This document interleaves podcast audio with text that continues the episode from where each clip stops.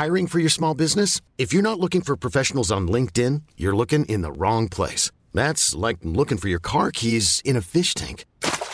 LinkedIn helps you hire professionals you can't find anywhere else, even those who aren't actively searching for a new job but might be open to the perfect role. In a given month, over 70% of LinkedIn users don't even visit other leading job sites. So start looking in the right place. With LinkedIn, you can hire professionals like a professional. Post your free job on linkedin.com slash achieve today.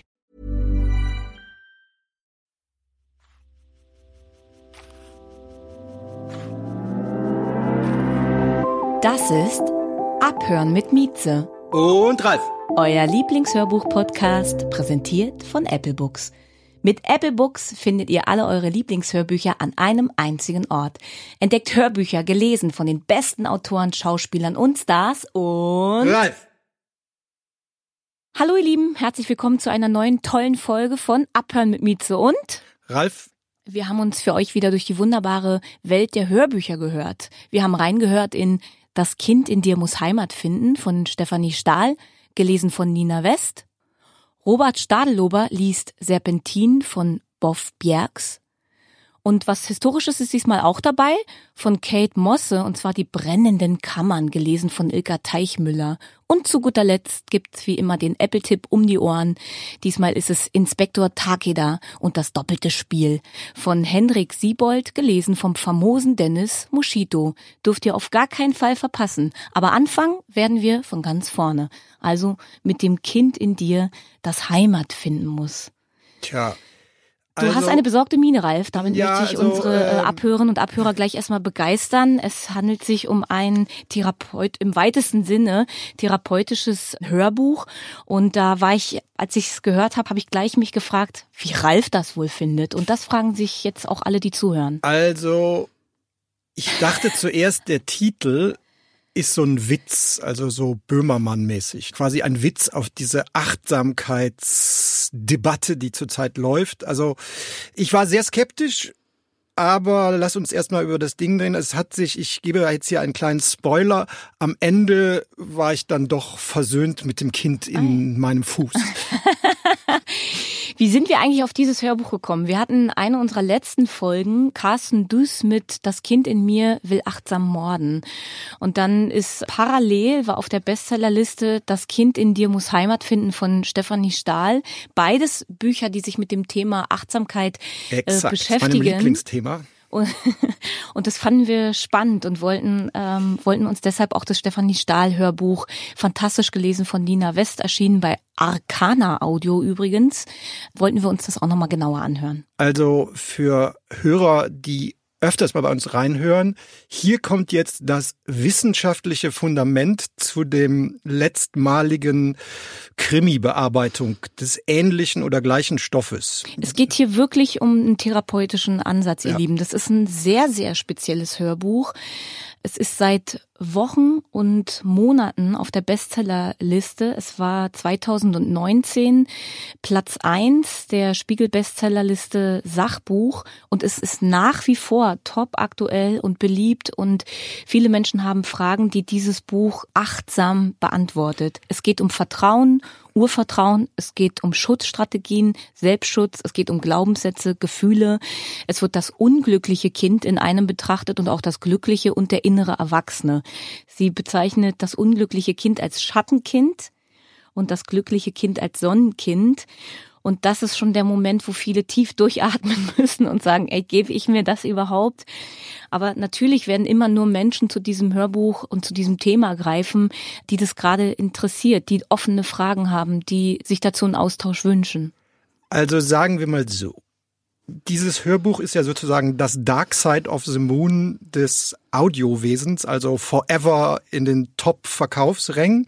Das heißt, es interessiert messbar viele Leute. Das heißt, ich sage das jetzt mal so, messbar viele Leute haben eine Macke und versuchen an ihre Macke mit diesem Lebenshilfe-Ding ranzukommen. Also das heißt, das ist nicht umsonst so erfolgreich und ich gehe auch mal davon aus, dass das vielen Leuten hilft. Also wenn sie da reinhören und sich beschäftigen mit sich selbst und vielleicht gehen sie dann ja nochmal zu einem echten Seelenklempner. Also das ist so ein, wie ein Türöffner, würde ich mal sagen. Es ist auf jeden Fall eins, Es ist gar nicht oberflächlich Nee. und zwar mal gar nicht. Und ich glaube, dass das hier von Mund-zu-Mund-Propaganda gut funktioniert und es ist unterteilt in Erfahrungsberichten. Äh, Es ist sehr gut strukturiert. Man kann Stefanie Stahls Ansätzen sehr gut folgen, äh, damit es gleich Hand und Fuß hat hier. Stefanie Stahl ist 63 geboren. Sie ist Psychologin und Therapeutin. Sie gibt seit Jahr und Tag verschiedene Seminare und ihre Kernthemen sind Bindungsangst und Selbstwertgefühl. Seit 2003 veröffentlicht sie ganz regelmäßig Literatur zu ihren Themen. Sie gibt Kurse. Eins ihrer erfolgreichsten Bücher ist Jeder ist beziehungsfähig und natürlich sind Beziehungen in unserem Leben das A und O. Und ich könnte mir auch vorstellen, wenn man Vorgängerliteratur von ihr gelesen oder gehört hat, dass man Vertrauen zu ihr fasst und sagt, das hat mir geholfen und das inspiriert mich in meinem Leben und ich gebe mir auch dieses Buch, was total umstritten ist übrigens. Seit 2019 gibt sie Matching-Partys. Und Wer wird äh, da gematcht? da Mann und Frau oder? aufgrund ihrer Erfahrungen Mhm. als Psychologin und Therapeutin und weil auch Bindung ihr Kernthema ist, ist sie der Meinung, dass sie besonders gut Menschen zusammenbringen Also siehst du kann. quasi ein Analog-Tinder. ja, analog Tindern mit Stefanie Stahl. Genau. Und die, ist- die ist wahnsinnig, das wäre toll. Beim Tanztee. Genau. Ja, wahnsinnig umtriebig. Sie gibt Kurse, Online-Kurse. Ihr könnt euch ihre Weisheiten sogar per Podcast zu Gemüte führen. Also diese Frau ist nicht beschränkt auf ein Medium, sondern die ist ähm, medienweit 360 Grad. omnipräsent. Absolut richtig. Äh, wir müssen noch über das, wir sind ja hier im Audiobereich. Sprecherin, du hast dich mit dem Thema Mhm. eingehender beschäftigt als ich oberflächlicher Mensch, aber wie gesagt, ich gehe damit klar. Sprecherin. Nina West. Für mich war sie vorher eine Unbekannte, ab jetzt nicht mehr. Man kann dem lieben Hörbuchgott nur danken, dass es für so einen Therapiestoff jemanden wie Nina West gibt, weil sie ist die Therapeutin. Ihre Stimme ist ja die Therapeutin. Diese Frau muss glaubhaft sein, authentisch. Du musst ihr vertrauen können und das über eine Stimme zu erzeugen, das ist schon Magie. Ich muss nochmal zurückkommen auf die Struktur des Hörbuches. Wie baut man sowas auf? Also Stefanie Stahl bzw. Nina West legt ihre Kernthese vor und bietet dann Gedankenansätze an und sagt, was glaubst du? Und dann gibt's so zehn Sätze von Glaubenssätzen. Und die musst du erstmal absetzen und so, dass die sich nicht miteinander vermengen. Und dann geht's weiter und sagst, wenn du dich von dem und dem angesprochen fühlst, dann überleg doch mal da und dahin. Also das ist dann wie so ein Bäumchen. Es ist ein Bäumchen, was sich auffächert. Dann gibt's Bang, bang, bang, so Sounddesigns, Echt? Übungen. Dann Klangschale. Bitte Oh. leg dich hin, atme tief durch. Wo fühlst du was? Und ich sag mal so, das Ja. ist ein Bereich, aber es geht wirklich ans Eingemachte. Es gibt Menschen, denen würde man von diesem Hörbuch abraten. Okay. Warum? Dingen- Weil denn das zu nahe geht oder? ja, diese Frau bohrt nach. Okay. Wenn an einer Stelle, wenn sie sagt, wenn du hier nichts fühlst, leg dich hin und fühl noch mal nach. Okay. Wo fühlst du was? Und sie beschäftigt sich viel mit Verdrängung Ja. und sagt, wir holen das da raus, wir holen Okay. das da raus, wir popeln das da raus. Und es gibt nicht umsonst, ist Therapie oft mit jemandem zusammen. Jemand, der dich guidet, der dich leitet, der dir hilft, auch die Gefühle, die vielleicht hochkommen, zu begleiten und auch aufzufangen. Das heißt, ich würde jedem raten, damit nicht allein zu bleiben, sondern das zu besprechen oder sich im entscheidenden Moment auch wirklich Hilfe zu holen. Jetzt eine finale Frage. Wir haben ja gesagt, erörtert, das ist Hard Stuff. Also das ist jetzt nicht so, Ist so gar nicht quasi oberflächlich, nicht ja. so aus der aus der Lameng aus der Hand geschüttelt. Kann denn sowas ein Audio, also das heißt, das kommt dann aus einer Box oder aus einem Telefon oder aus einer äh, WLAN-Kiste, kann denn so ein Audiostoff das leisten, was ein Therapeut, weil es ist ja Hard Stuff. Also ist das nicht irgendwie, ist das Audioformat nicht der schlechtere Doktor? Oder wie siehst du Was- das anhand des Buches, äh, des Äh, Audiobuchs? Es gibt ja ein Buch zum Hörbuch. Okay. Hier wäre eine meiner seltenen Empfehlungen, holt euch beides, wenn das Okay. euer Thema ist. Das Gute an dem Hörbuch ist, du bist nicht ganz allein. Nina West ist da. Aber du kannst die nichts nachfragen, Frau West, hören Sie mal. Nee. Bei mir ist es ein bisschen anders. Aber zum Beispiel bei den körperlichen Übungen hm. ist es wie eine geführte Meditation. Okay. Absolut hilfreich, dass es jemand anderes dir vorliest. Verstehe. Aber wobei das Buch hilft, ich glaube, wenn man, du hörst das Hörbuch und dann sacken viele Gedanken tiefer, dann glaube ich schon, dass man später am Tag oder so nochmal das Bedürfnis hat, äh, reinzulesen und nochmal zurückzublättern, weil sich viele Übungen auch aufeinander beziehen. Für uns ist am wichtigsten, dass ihr entscheidet, wie ihr es findet. Ihr merkt, für uns ist das ein spannendes Hörbuch, ein spannendes Thema. Hm, welchen Platz wird es wohl in eurem Leben oder in eurem Hörbuchregal einnehmen? Entscheidet selbst. Stefanie Stahl, Das Kind in dir muss Heimat finden, gelesen von Nina West, erschienen bei Akana Audio. Ralf. Yes.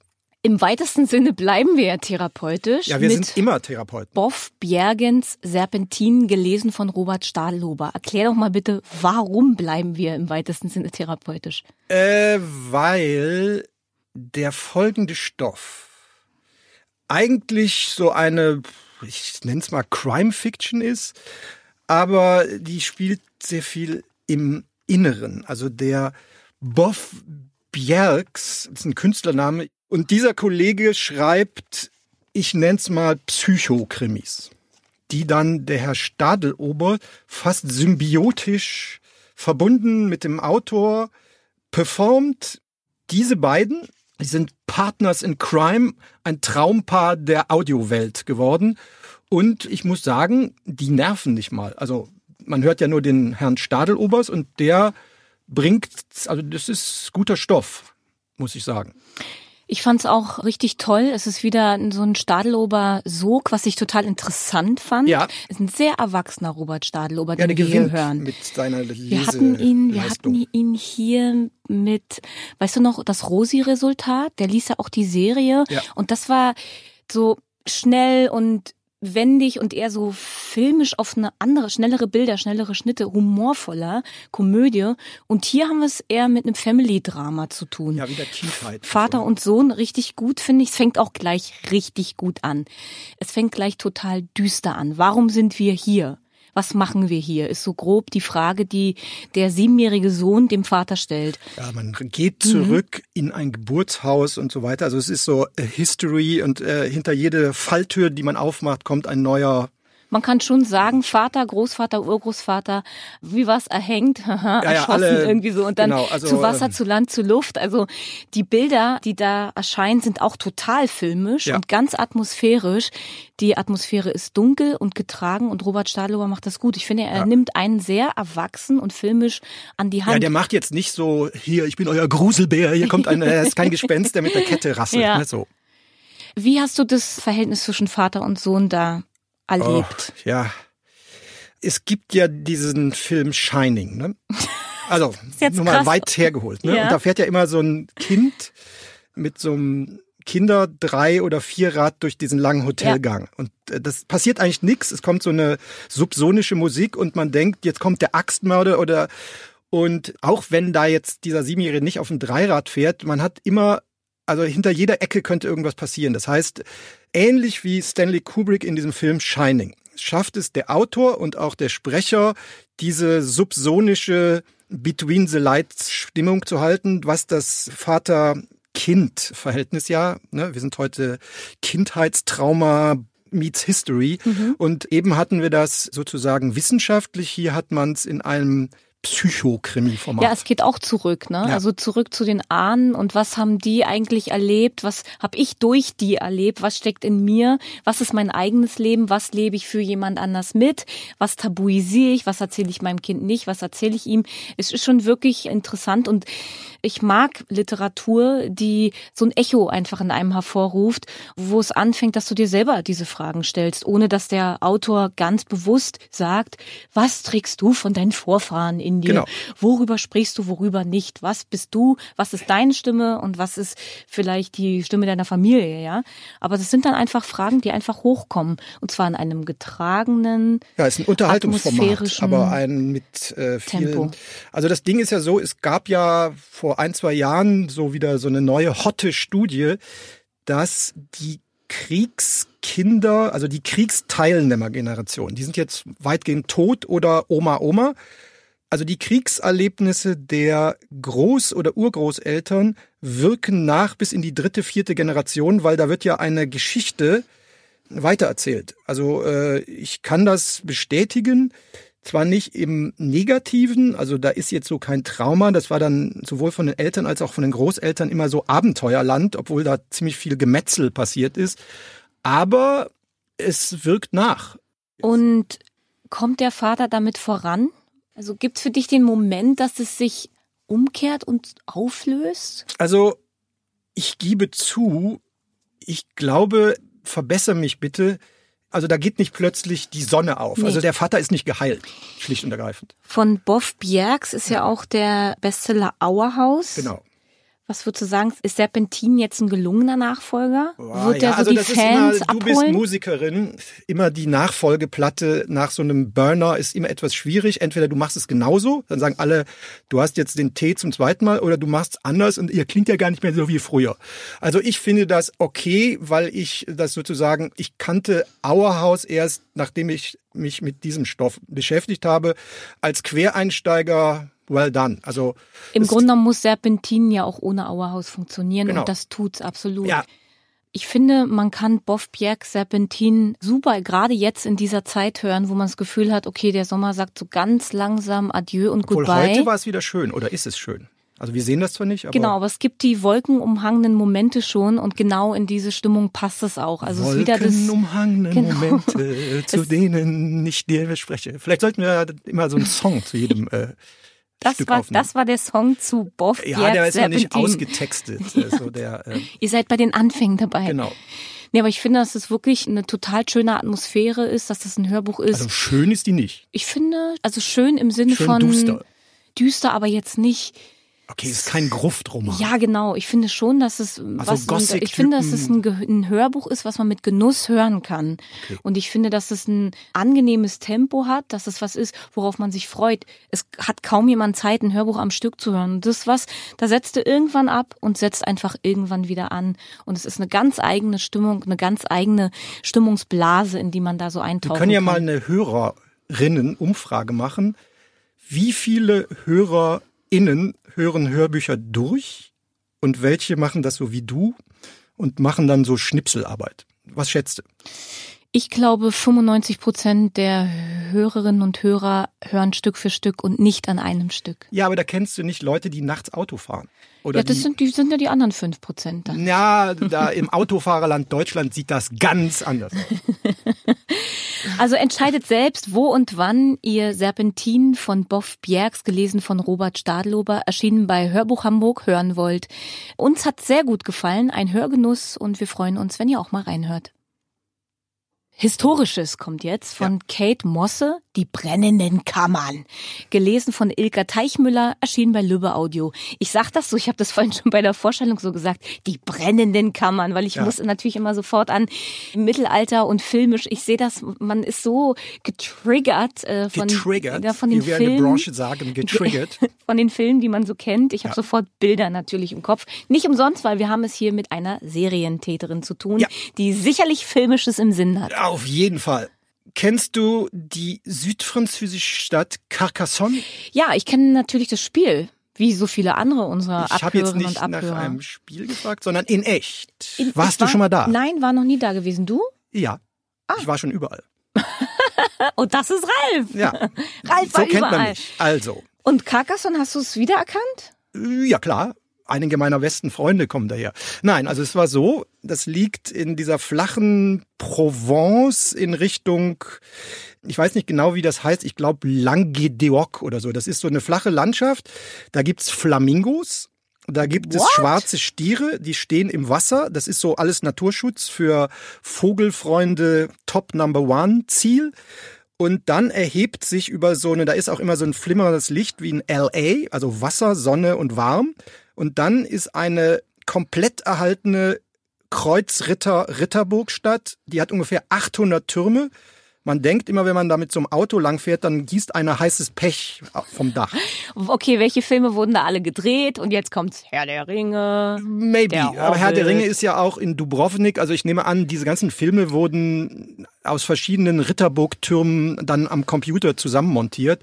Aber diese Stadt ist so, ich glaube, in einem Reiseführer steht das südfranzösische Rotenburg ob de Tauber, also diese deutsche Stadt mit der komplett erhaltenen Stadtmauer. Nur, das ist viel eindrucksvoller, weil äh, das ist älter, also das heißt, die Architektur ist brachialer und man denkt immer, jetzt kommen Kreuzritter und hauen einen mit so einem Schwert auf den Kopf. Innen ist auch gut erhalten, aber innen hast du dann halt einen blöden Starbucks oder die französische Version. Da ist der, ich glaube, Kreuzritter sind nie zu Starbucks gegangen. Das ist so geil, die Vorstellung, ne? So, man ist draußen noch so verzaubert und denkt, ja, ich spüre das, ich spüre die ich Geister spüre noch. Und dann kommst du rein und sagst, ja, ich hätte gern Karamell Macchiato. ja, vielleicht haben die Kreuzritter das auch gemacht. Also diese Dame, Kate Mosse, die nicht verwandt ist, also die Frau hat ein Problem, weil man die sucht, kommt ungefähr mhm. 800 Dingsfrau Moss. Aber mhm. diese Dame ist viel älter. Kate Mosse arbeitet auch an ihrem Ruf. Also wir ja. werden noch viel, wir haben schon viel und ja. werden noch viel von Kate Mosse hören. Also wir haben uns ja mit diesen Spätmittelalterstoff, also wir sind 1526, ich glaube, da geht das Mittelalter so langsam zu Ende. In Frankreich ja eher, weil da haben die dann die Gotik erfunden und da wurden nicht mehr so Kreuzritter, Mauern, Dinger gebaut.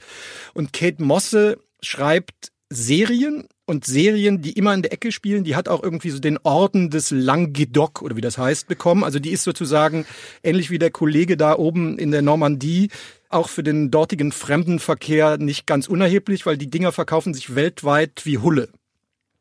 Und ich muss gestehen, mir war das insgesamt ein bisschen too much. Das ist so ähnlich wie, ich erzähle jetzt wieder mal Geschichten aus meinem Leben. In Estland, in Tallinn, wer steigt ins Flugzeug?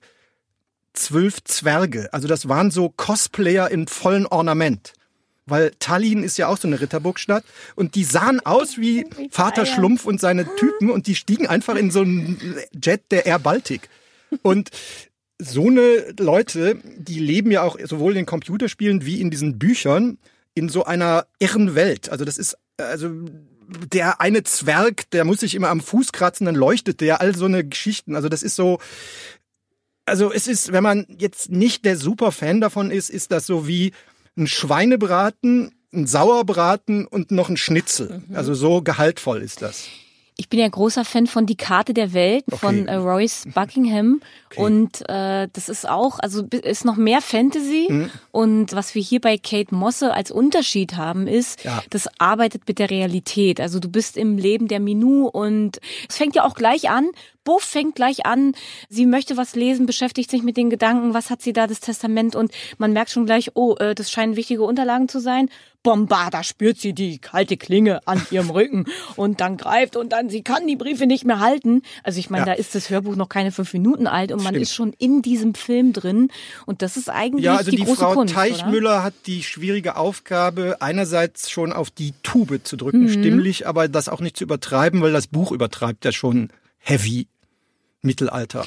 Aber man muss eben, ich, was ich hier wieder toll mhm. fand, ist, du musst weder, du musst die ganze Geschichte nicht kennen, nee, du musst die also, Vorgänger nicht kennen. Du kannst mit diesem Buch einsteigen und ja. entweder es gefällt dir dann, ja. dann hast du Glück, weil dann hast du noch ganz schön viel Stoff. Genau, dann kann man rückwärts Hören. lesen, genau. weil äh, ich, das ist, also es gibt eine Triple-Serie in diesen Ritterburghausen-Serien und das ist die Serie zur Serie. Also das heißt, wir sind jetzt schon fußballtechnisch fast beim Elfmeterschießen.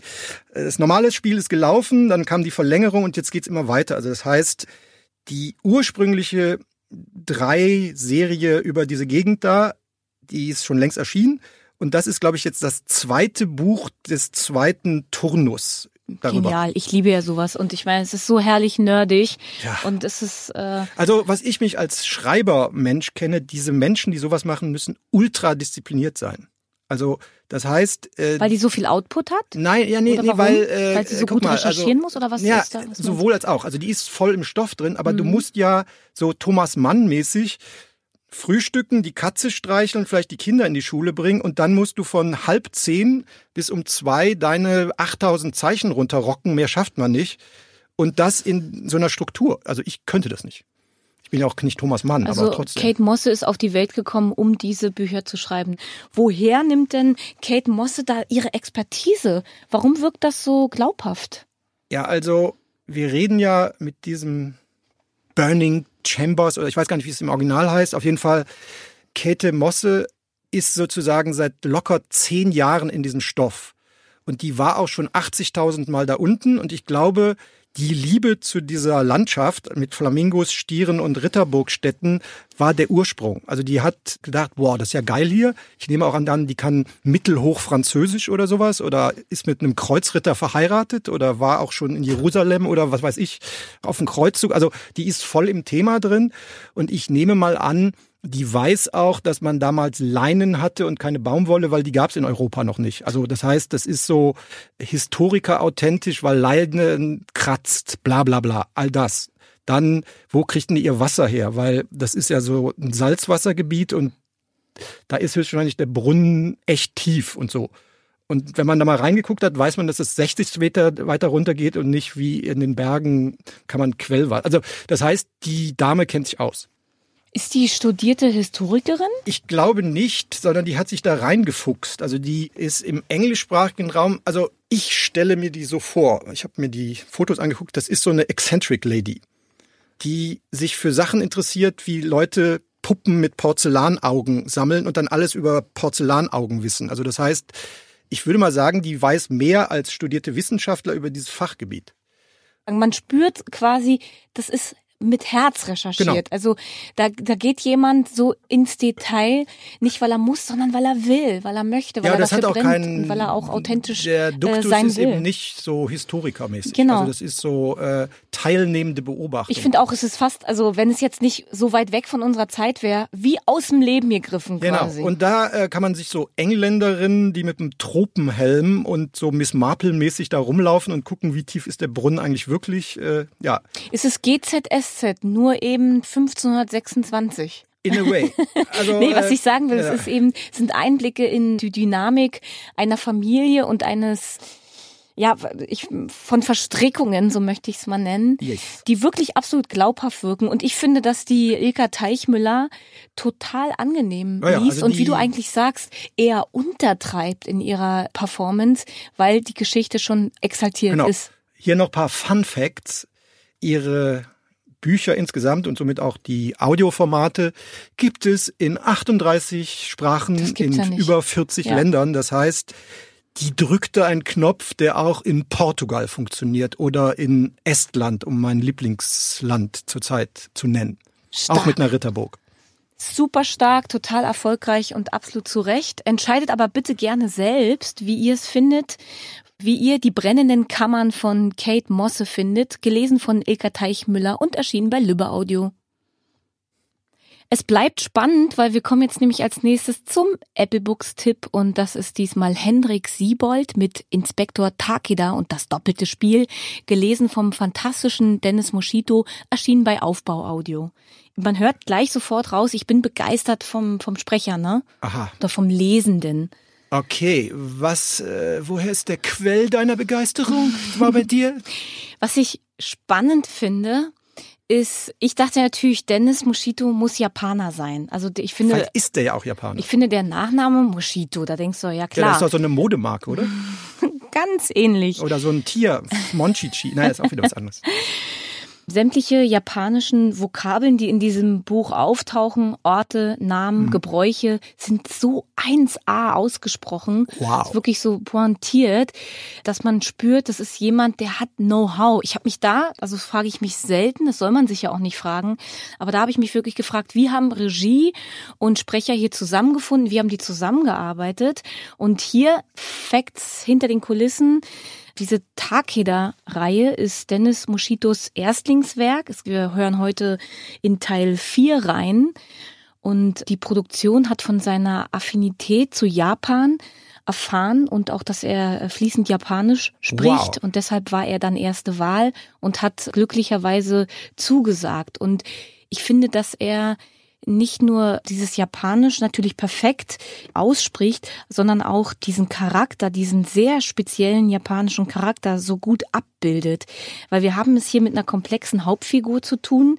Inspektor äh, Takeda ist in Hamburg stationiert. Er ist in einem äh, Hamburger Polizeiteam und er ist halt der Neue der ah. Japaner. Ah. Und er ist ein Stück weit auch zurückgenommen und ist Beobachter. Ah. Und ist das so ein Austausch Tokio HSV oder was? Ja, du bist mit HSV verdammt gut, denn das doppelte Spiel spielt auf Fußball an oh, und wow. spielt auch auf den HSV an. Okay. Nämlich ein japanischer Spieler. Ja, da waren welche. Hytaro Matsumoto ist ein fantastischer Star im HSV und leider ermordet aufgefunden Wie Kevin worden. Keegan früher, aber der war aus Newcastle. Kennst du nicht, ne? Ich finde es immer gut, wie Ralf so Sachen reinruft, die, die nur entfernt mit dem Thema zu tun ja, haben. HSV, aber HSV Kevin hast du sehr gut reingerufen. Ja, aber HSV war ja auch mal Hitachi der Sponsor. Die ah. sitzen in Hamburg, also die deutsche Vertretung und die HSV Japan Connection ist nicht unbedingt ein Zufall. Aber wir reden da von dem alten HSV. Der jetzige HSV ist ja, vielleicht weißt du das ja, nicht. dreimal hintereinander, die haben das geschafft, einfach ein Zweitligist zu sein, wie die anderen da vom Millantor. Aber das muss man jetzt auch nicht wissen. Ich finde schön, dass du das nochmal gesagt hast. Ich war mir kurz was zu trinken Kennst holen. du auch Altona 93? Das ist der dritte Verein in Hamburg.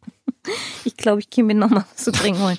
Na gut, okay. Also jedenfalls wird dieser Hytaro Matsumoto, der junge Japaner und der aufstrebende Fußballstar am HSV, ermordet im Volkspark aufgefunden und alles sieht nach Hinrichtung aus. Und da denkt man schon, naja, ist doch die Geschichte schon erzählt, aber da sind gerade mal 15 Minuten um. Hm. Und diese wilde Reise quer durch Hamburg und dann führt sie auch nochmal nach Japan, geht gerade erst los. Am Ende geht's um Geschichte und um die langjährige Geschichte zwischen Deutschland und Japan. Es geht um Immer wieder denkt man, man wüsste eigentlich, worum es geht. Man denkt, es geht darum, dass ein japanischer Fußballstar vielleicht homosexuell ist und dass das ein Tabuthema ist und dass er deshalb sterben musste. Plötzlich geht es um Adoption und man denkt, er verliert sein Gesicht. Also es ist interessant. Ich dachte bei dem Buch so mindestens fünfmal, jetzt weiß ich, worum es geht. Und ich habe auch am Ende gedacht, so jetzt ist Schluss. Ich verstehe jetzt, dass jetzt hier das Buch aufhört und dachte, was, jetzt kommen noch 100 Kapitel? Okay. Wie kann das sein? Und trotzdem waren die folgenden 100 Kapitel wirklich gut und interessant und verschlungen, nachvollziehbar. Es ist tatsächlich so manchmal so ein bisschen zum Ende hin wird es ein bisschen stirb langsam. Ja. Aber ich liebe ja stirb langsam okay. und wie Bruce Willis da auch noch nochmal durch die Glasscheibe und, fliegt und dann nochmal angeschossen und der Explosion wegspringt und richtig geil ist wirklich Tag. Also das Finale ist richtig gut und okay. das Finale, man merkt, der Autor hat mega mega Bock gehabt auf dieses Finale. Ich hatte das Gefühl, das war das erste, was er hatte. Okay. Und es ist wirklich gelungen und genießerisch und auch Dennis Moschito öffnet sich plötzlich. Plötzlich ist es Bruce Willis, der durch nochmal die Glasscherben rennt und blutet und da nochmal angeschossen wurde und hier verletzt und am allergeilsten ist, als er sich nochmal zehn Minuten zum Meditieren hinsetzt. Oh und man nimmt es. Man nimmt es und sagt, ja, das ist einfach ein cooler Typ, weißt du? Okay, aber hier mal, du bist doch viel rumgekommen ne, in deiner Funktion als Musikantin. Ist das Hamburg, das da geschildert wird, ein reales Hamburg oder so ein natürlich Hamburg ist mir vertraut. Viele Freunde da. Grüße an Hamburg. Könnt ihr gerne reinhören. Macht natürlich moin, Spaß, moin. wenn man sich dann wiedererkennt und die Stadt wiedererkennt. Ja. Aber Kommt der viel, Pudelclub darin auch vor? Nein, Nein, viel spielt auch in Tokio okay. und in diesem Viertel Shibuya East haben mhm. wir auch gespielt Klar. mit der Band. Ja, du, du bist und viel rumgekommen. Du hast es ja gesagt. Ja. Und da habe ich mich, das ist auch tatsächlich was, was irgendwie ein, was einem Freude macht, wenn man mhm. in einem Hörbuch eine Ecke beschrieben sieht, wo man sagt, ja, ich war da, ich war da und ja, das ist es, das ist es. Okay, eine andere Frage, also ich war noch nicht in Tokio, ich äh, hatte warst, noch keine Gelegenheit. Du warst in Estland? Ja, das ist quasi das Tokio des Baltikums. Nicht. äh, also sagen wir so. Ich kenne Japan aus so toughen Krimis und es gibt einen Film, der heißt Tokyo Drifter. Da ist auch so ein komischer, ich weiß gar nicht, ob der Gangster oder Kommissar ist und das ist ein nicht festgelegter Typ und es passieren super absurde Sachen. Ist das damit vergleichbar? Also so, das ist teilweise ultra brutal, dann auch wieder melancholisch, dann essen die dauernd und äh, das Verhältnis zu Frauen ist auch manchmal komisch. Manchmal sind die Frauen aber auch so Prügelfrauen, die hauen dann irgendeinen so Typ weg. Also man weiß jetzt nie genau, wo man ist. Es geht an Grenzen ran. Mhm. Also das ist so filmisch und so ein bisschen ja. exaltiert und so ein ganz ja. bisschen denkst du so, mm, okay. aber es wird nie absurd. Also okay. Also bis auf diesen Meditationsmoment ist es so, dass es glaubhaft bleibt. Äh. Und es wird auch nie so, so wirklich so abgedreht, sondern ein Schritt folgt logisch dem nächsten. Und Frauen ist hier ein Thema. Ja. Claudia heißt seine Kollegin und man merkt, da geht was. Aha, die und ist bestimmt St. Pauli-Fan. Bestimmt. Bestimmt. Und beide tänzeln so umeinander ah. rum und das sozusagen die B-Ebene, weiß ich gar nicht. Auf jeden Fall ist es eine taffe Frau ja. und einmal betet sie zu Buddha und sagt, wenn Takeda wieder auf die Beine kommt, dann lasse ich die Finger von ihm und man denkt so, wieso denn? So, wenn er wieder auf die Beine kommt, dann ran an den Speck. Mhm. Aber, Aber ähm, Speck mit Japan, das passt ran an Das passt schon an den an, an den, den Sushi, an den Sushi Speck. Ja. Äh, kulinarisches kommt übrigens auch Okay, das ist kurz. dann so eine Fusion aus Lapskaus und äh, Sushi, oder? die beste Mischung sowieso. Sushi. Was ich spannend fand an dem Autor, Henrik Siebold, geboren 67. Er heißt eigentlich Daniel Bielenstein, ist Journalist und Autor und schrieb unter anderem unter dem Pseudonym Philipp Tamm und dann auch noch Jakob M. Leonard. Mhm, der ist aber unentschlossen. Nee, Wer ist ähm, ich habe mal eigentlich? in der Regie nachgefragt, mhm. warum ist es nötig, unter so viel Pseudonymen zu schreiben. Das hat zum einen damit zu tun, dass nicht jeder Verlag die komplette Themenbreite anbietet, Aha. unter der Herr, wie ist sein Originalname nochmal? Daniel Bielenstein schreibt. Der schreibt Krimis, der schreibt aber auch Sachbücher, dann schreibt er Jugendliteratur. Also das ist wirklich sehr gemixt und deshalb arbeitet er auch mit verschiedenen Verlagen zusammen. Und es ist für manchen Leser verwirrend, wenn einer ein Jugendbuch schreibt und damit sehr bekannt und erfolgreich ist und dann soll er plötzlich irgendwie einen knallharten Krimi schreiben oder ein Sachbuch zum Thema Börse. Das kriegen die Leute nicht so richtig zusammen, weshalb Joanne K. Rowling auch ihren ersten Krimi unter Pseudonym geschrieben hat. Das habe ich mich auch gefragt, warum macht die das? Aber jetzt verstehe ich es natürlich, okay. wenn die das Wäre das in der will. Musik auch vorstellbar, dass du noch einmal, sagen wir mal, noch Alexandra bist oder noch ist, In der Musik ist es sehr viel schwieriger. Okay. Wir haben es an Prince erlebt, der ja. unter Symbol Musik machen wollte oder auch Beyoncé wollte mal Sascha. Heißen. Das war mir. Und in der Musik ist das Gesicht, die Person okay. viel zu Aber wenn äh, du das machen könntest, mit dem wie würdest Namen du gerne verbunden. heißen und wie wäre dein anderes? Du du willst doch bestimmt auch mal eine andere sein in der Musik. Nö. Äh, doch. Sag mal. ist auch geil. Es gibt aber so ein Spiel, ja. da nimmt man den, hast du immer Haustiere? Nee. Nie? Ja, wir haben jetzt einen Köter, aber Wie ich mag heißt wie? Hector. Hector. Und wie lautet die erste Straße, in der du geboren bist oder aufgewachsen bist? Z, Zülpicher Straße. Dann heißt du Hector Zülp oder Zülpich. Wie findest du das? Das wäre dein Künstlername, Hector nee. Zülpich. Nee. Und mein Künstlername ja. wäre tatsächlich Bonnie Berlin. Bonnie Berlin ist klingt so ein bisschen wie Softporno oder also Bonnie Berlin ist. Also wer Hector Zülpich heißt, ja. der darf hier nicht zu laut spotten. Ja, Hector Zülpich ist so ein vielleicht so ein Fischverkäufer das oder ist so ein Fußballkommentator. ja, es gibt Zülpich äh, wieder. Ich mal ein bisschen historisches Wissen. Die Straße heißt Zülpicher Straße. Ihr könnt euch jetzt übrigens was zu trinken. die heißt Zülpicher Straße, weil sie nach Zülpich führt. Ach Und ja. Zülpich hat ein Stadttor, was nicht ganz so eindrucksvoll ist wie eben im Mittelalter, aber auch Mr. Bombastic. Nee, aber diese verschiedenen Egos, das ist schon sehr interessant, weil man könnte ja befürchten, dass dieser Mensch schizophren wird. Der ist dann fünf Identitäten und kommt dann nicht mehr mit klar. Wahrscheinlich entscheidet er sich auch irgendwann für irgendwas, was besonders viel Spaß macht, wenn ja, er was möchte. besonders viel Knatter bringt. Oder so, ja, im besten Fall beides. Ja. Ich fand es total interessant und auch für was für Namen er sich entschieden hat. Mhm. Hendrik Siebold. Wie kommt man denn, wenn man Daniel Bielenstein heißt, auf Henrik Siebold oder Philipp Tamm? Künstliche Intelligenz? Oder Jakob M. Leonard. Oder der hat so Würfelbuchstaben und würfelt dann mit Buchstaben. Also ich fand's faszinierend. Übrigens vielleicht noch, wer Dennis Moschito, wer noch nicht genau einordnen kann, wer das ist. Ihr kennt ihn bestimmt, äh, wenn ihr den Film Chico kennt oder Kebab Connection.